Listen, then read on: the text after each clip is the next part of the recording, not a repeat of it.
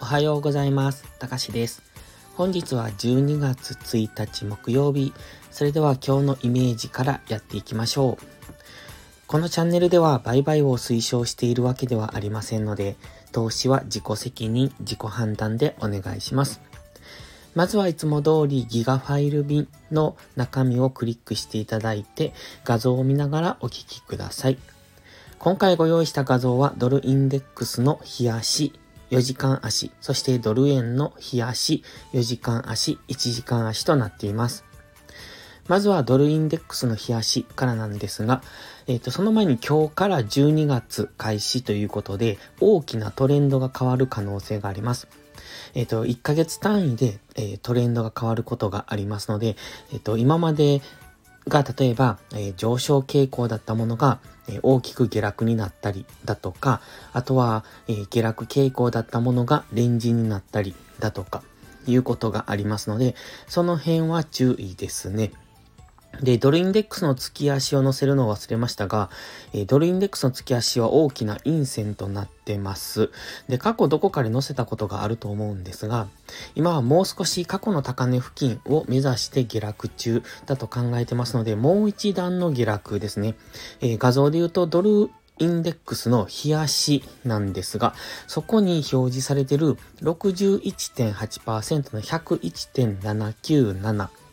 この辺を目指して下落中と考えてますので、一旦はその辺付近まで最終的には下落してくるのかなと見ております。ただこれが12月で来るのか、えっ、と、あと何ヶ月かかけて下げてくるのかはわかりませんが、まず今目指しているところはそこ。なので、えーまだしばらくドル安傾向が続くんじゃないかと考えてます。で、ドルインデックスの冷やしですが、昨日は大きめの陰線にはなってます。これは直近の下落ですね。えっ、と、ここ、水色の一番上のラインからの下落の、今踊り、踊り場からそこからさらにもう一段下落するのかなというようにも見えます。ただ、ちょっと下落の仕方が微妙かなとは見ているんですね。で、えー昨日の経済指標、そしてパウエル議長の発言で動いたにした少し、あの、材料不足というか、戸惑っているというか、方向感がわからないというか、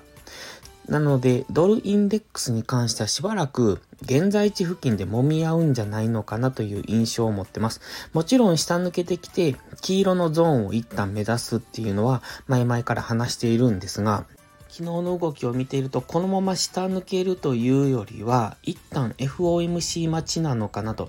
まずは明日の雇用統計もそうですけれども、その指標発表ごとに大きく動くとは思いますが、全体としては FOMC までは方向感が出にくいんじゃないかというふうに考えてます。ただ、その FOMC に向けた思惑で、その経済指標ごとに大きく上下することが考えられますので、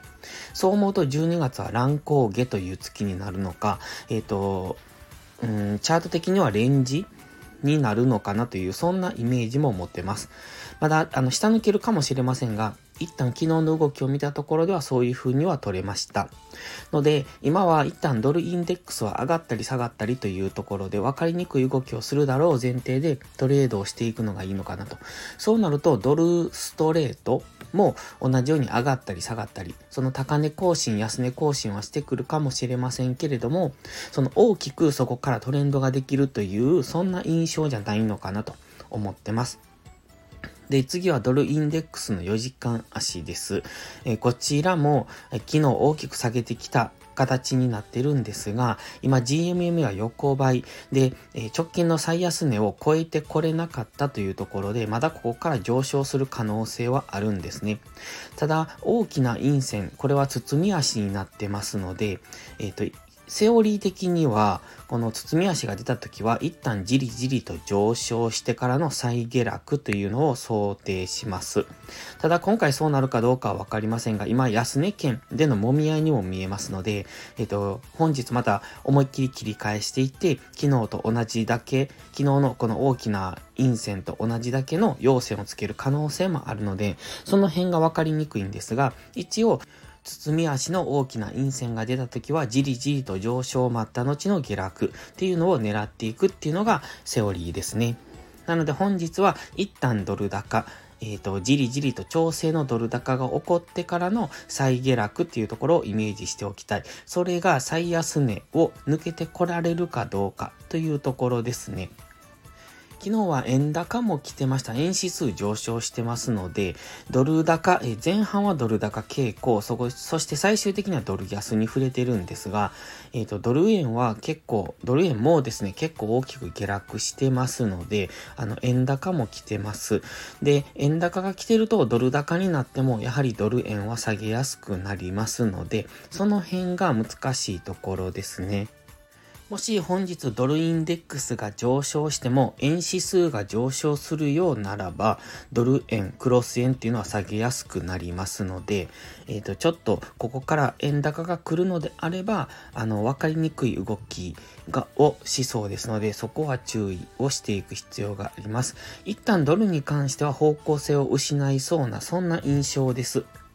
で、次、ドル円の冷やしです。こちらは、えわずかながらの陰線ですね。で、上髭を伴ってます。一旦強く上昇したんですけれども、えっ、ー、と、そこからの切り返しで下落をしてきております。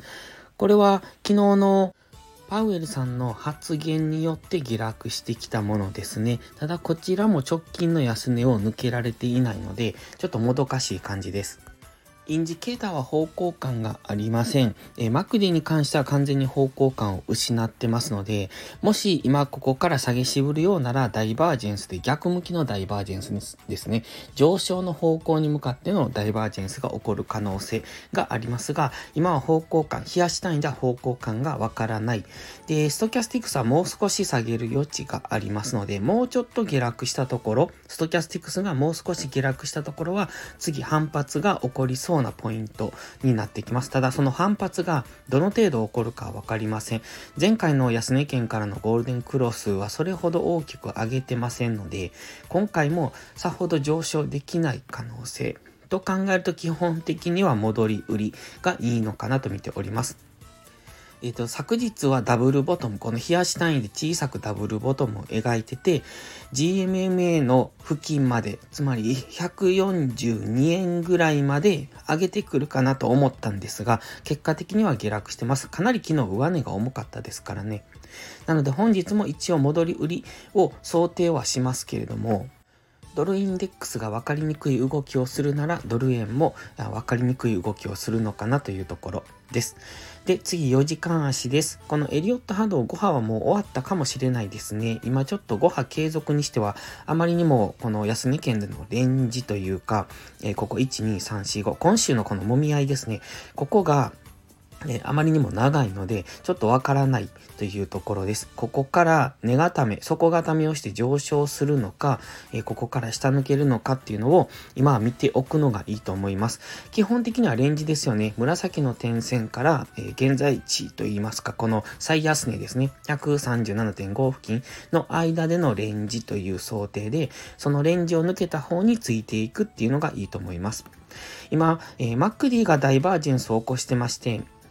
で、昨日一旦上げたんですが、また再び、えまた再び下落してきてます。で、マックディのこの青いライン、がまだ上を向いている間はダイバージェンス継続と見てますので、まだ大きめに上昇する可能性も残ってます。ただ現時点ではストキャスティックスは、下向きに強く下落中ですので、やはり下落圧力がかかりやすいというところで、方向感がないんです。わかりにくいんですよね。で、GMMA は下向きなので、今、底堅いんですが、GMMA 下向き、ストキャスティックスも下落中なので、あの、下落圧力はかなりかかっている。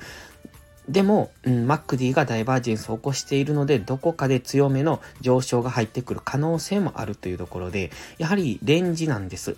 で、えどちらに行くって考えるのじゃなくて、レンジの相場、そしてレンジを抜けてからついていくのがいいと思います。ただ、円指数が上昇するとこのレンジを下抜ける可能性の方が高くなってきますので、上昇する可能性、下落する可能性は今半々にあるとは思ってますけれども、やはり円指数の動きが気になりますので、あの、ロングを持つ場合は、えっ、と、円高には警戒ですね。そして最後に1時間足です。昨日は黄色の三角持ち合いを抜けてから、あの、かなり上値が重いですねっていうことを夕方の動画で配信しました。そこから結果的には一旦上昇して、えっ、ー、と、この三角持ち合いの視点にあたる黄色のうんと、ラインの左上のところですね、139.6付近というのを一旦目指してきました。で、一旦そこを上抜けたんですが、上髭で返されて、そしてパウエルさんの発言で大きく下落、全戻しですよね。まあ、全戻しというか、昨日の安値を、あの、更新してきてますので、えっと、さらに安値更新というところで、えっと、これで三角持ち合いの、あの上抜け後のターゲットは達成。で、今は